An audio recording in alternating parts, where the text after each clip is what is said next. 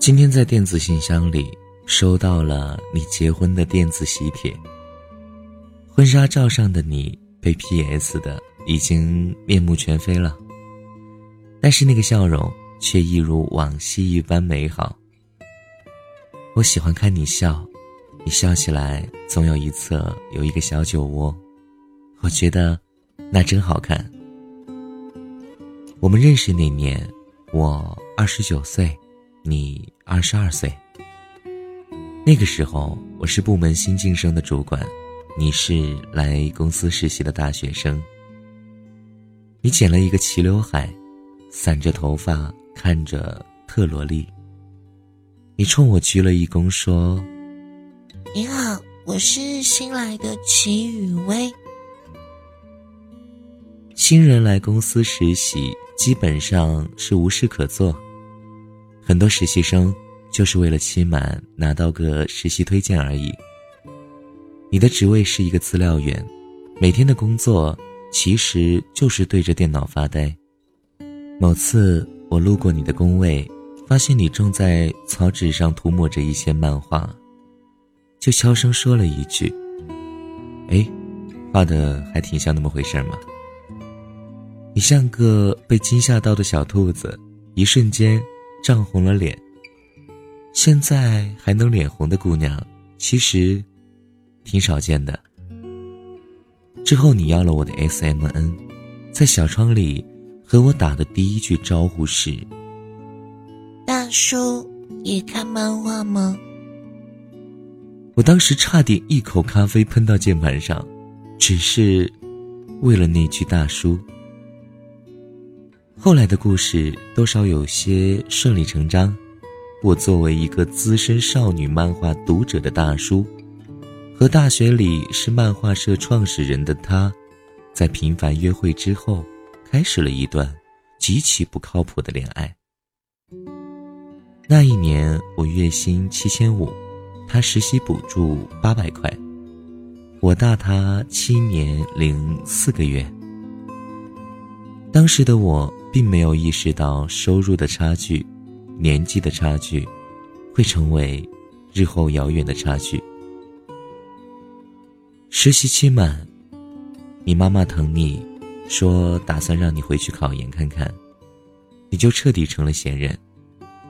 你从公司走的那天，我们在大门口的连廊下接吻。我做梦都没想到，那会成为这段恋情最美的回忆。其实，在没有遇到你之前，我谈过几段恋爱，最后一段是在毕业后的第二年。那段恋情止于谈婚论嫁之时，我拿不出对方的妈妈开出的高额彩礼费。他说的没错，像我这样一个没房没车，当年一个月只有五千块工资的农村男孩，如果还没有积蓄，是配不上他穷的只剩下北京户口的闺女的。那段感情之后，我就不再谈过恋爱了。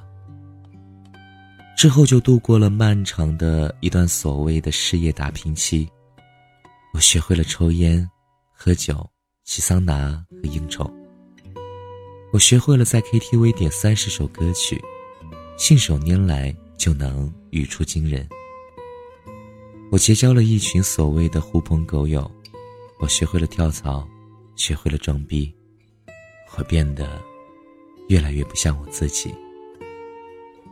男生超过二十七岁，家里就会开始催促结婚，我最终。开始进入了死循环的相亲模式。带着一张成熟世故的脸和一个长不大的内心，从最初的局促不安，到最后的侃侃而谈，所谓的相亲，不过是个经验而已。当姑娘们越换越差，条件越谈越明了的时候，我就已经知道，我似乎越来越没有选择的余地。好友说马上要回国，我们几个朋友琢磨着在三十岁之前开个公司，不趁现在去改变，或者以后就真的没有机会了。我白天在公司上班，晚上开始筹划公司的组建和项目运营。我把这几年我看到的、学到的都用上了，恨不得能一夜之间成为一个顶天立地的汉子。就在这个时候，我看到了你。你剪着齐刘海，一咧嘴就露出一侧的小酒窝，怯生生地说：“你好，我是新来的齐雨薇。”我还记得你最开始在草稿纸上画的那个可爱的小人，也和你一样，像个小萝莉一样可爱。我仿佛看到了很多年前的自己，单纯，不为世事，每天看着漫画，为里面的情情爱爱所打动着。你喜欢叫我大叔，我却觉得这两个字把我叫老了。你喜欢在没有人的地方挽着我的手，你说这样真好。你说你最喜欢看我穿衬衫工作的样子，我却想不起来自己穿正装到底是个什么模样。你说，其实你不知道，现在好多女孩都是大叔控。我摸摸鼻子问：难道我真的有这么老吗？你喜欢装嫩，喜欢扮萌。喜欢用港台腔撒娇。在那段所谓的考研的日子里，你每天的生活就是吃、睡，以及和我聊天。有的时候我工作忙不在电脑前，你能在 MSN 上写足好几屏的话。我说，你那么喜欢画漫画，要不你空闲的时候去做个漫画家吧？你说。现在的漫画杂志都没几本，根本没地方投稿。好不容易知音集团出了一本杂志，还只收彩色的漫画。你嘟着嘴巴说，只有黑白的漫画才是最高境界，好吗？其实我只是希望你能够让自己有点事儿做罢了，因为你的生活里只有我，而我还有我的工作。考了两年，你终于如愿以偿的考上了研究生。那天我们去吃牛排，你开心的说：“这个红酒的颜色真好看，牛排也很好看，大卫叔叔也很好看。”我笑了笑，什么都没说。其实我没有告诉你，我和朋友打算合作的那个项目，最后通过不了层层的审批，只好作罢。两年的时间搭进去的，或许不仅仅是时间和金钱，还有其他的挫败感。那一年，我三十一岁，你二十四岁，我们同居了。我换了一家公司，升职为了部门经理。你依旧不为世事的，没心没肺的开始你的研究生生涯。我总想再过三年，等你研究生毕业，那时候我应该也差不多把自己的公司做好，我们应该会理所应当的结婚吧。你不会做家务，不会打扫卫生，我每个礼拜请了保洁阿姨，但是往往阿姨才收拾完，你又会搞得一团乱。你说，乱一点儿才像个家。我有着很强的神经衰弱，公司里的人事争斗，新项目的上马，以及接下来的资金引入、维和，任何一条都足以让我每天都睡不好觉。你每次都用手轻拍我的额头说：“呼呼，烦恼飞走。”以前我会觉得你这么做很可爱，可现在我觉得，也许你不像我的妻子，更像……我的女儿，你不会做饭，不懂交际，你的生活里除了本专业，就是漫画的二次元。你化着大浓妆，穿着蓬蓬裙，拉着我去 cosplay 的现场，我其实根本无法理解，一群人在一个冷气可怜的地方，又是尖叫又是咆哮的意义在哪里？你说，你不是过去也喜欢漫画吗？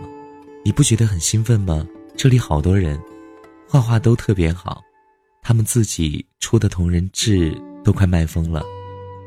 之后你告诉我帮你看着摊子，自己冲入了人群。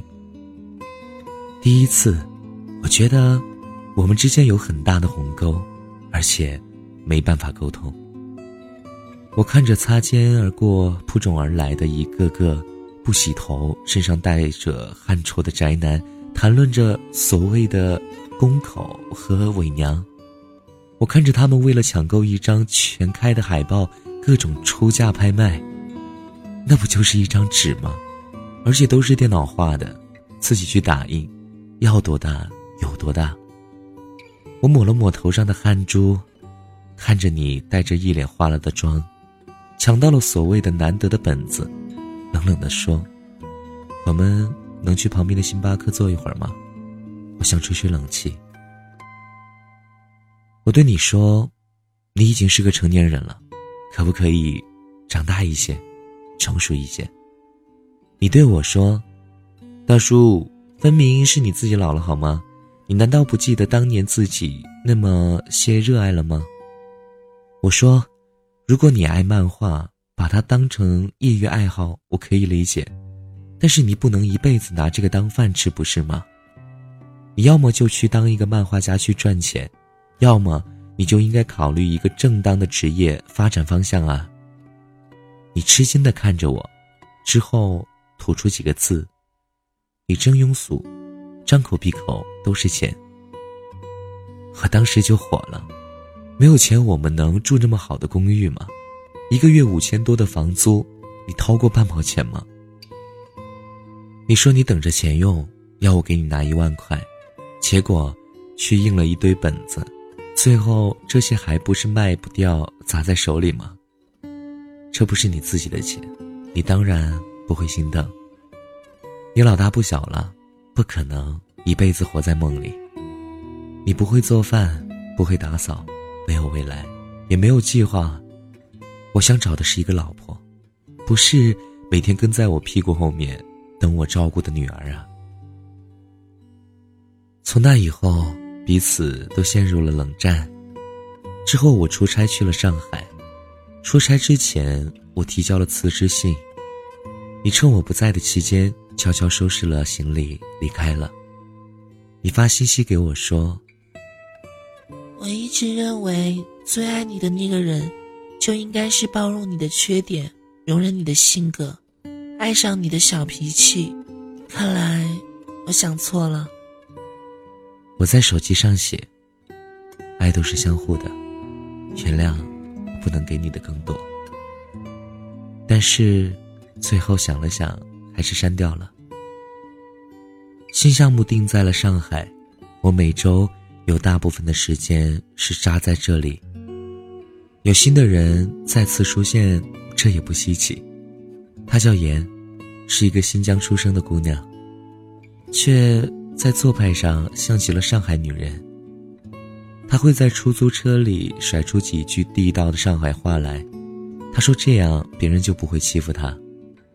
他知道牛排什么产地的最好吃，喝得出红酒的年份，懂得买什么价位的衣服和首饰来修饰自己。更重要的是，他有一大把的资源和客户。我们在一起的时候有点莫名其妙又顺理成章，只记得是在一个酒局上认识之后，彼此沟通又你情我愿。隔天早晨起来。彼此礼貌性的换了电话，之后客套的说了一句电联。言不是我喜欢的类型，但是她有着熟女的气质，人够独立。她能够挽着我的胳膊，落落大方的出席所谓的时尚趴，之后很快和其他几位老板的太太或情人打成一片，换到他最想要的电话，并且还组好一周内的各种饭局和聚会。他很精明，但是至少对我有用。新公司经过一番辗转之后，终于正式成立。出乎意料的是，妍并没有以老板娘自居。他说：“女人最终还是要靠自己，我们只是相互需要而已。”让我意外的是，妍最后嫁给了一个老外，移民去了欧洲。他对我说。他找到了真爱，这让我多少有些吃惊，因为“真爱”这个词儿在我的记忆里，似乎很久不曾再出现过了。这个时候，我忽然想起了齐雨薇，想起了当年分手时的那段时间里，每天晚上十二点，他都会打个电话，响一声之后挂掉，特别像小孩的闹剧。我在淮海路一家报亭，意外的看到了他的名字，在那本当年他托之以笔的《真音漫客》上，他真的跑去做了漫画家。那天我在回京的飞机上，把那本漫画杂志仔仔细细的看了一遍。邻座的一个小男孩小声的对妈妈说：“你看那位大叔都那么大了，看小孩子的书也能看哭。”那是一个不咸不淡的魔幻故事，和我们早年知道的美少女战士的套路没什么区别，只是里面的男主角的名字是我的名字，他起名叫做大卫。我按照杂志上的电子信箱地址给他写了一封信，脑子里却是他早年信誓旦旦的说着，只有黑白漫画才是最高。最高的，原来我们兜了一圈，最终都在生活面前做了妥协，只可惜这份妥协，我们没有能够留给彼此。我想了又想，只最后写了一句话：看到你的漫画，很为你开心，你最终实现了你的梦想。之后就收到他的回信，以及。他一并寄来的结婚的电子请柬，信里面说了很多林林总总，有抱怨，也有难过。比如漫画家的世界其实不像他想象的那么美好，也有压力，也有的时候会要不到稿费，但是他还是很喜欢活在这个二次元的世界里，至少这里的人们都老得慢一些。比如现在的老公是他的助理。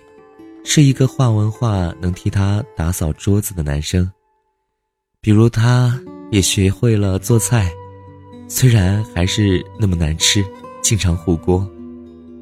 他说，现在想想，似乎当年真的不太懂事，所以他把漫画男主角的名字写成了我，也算是对我的一种补偿。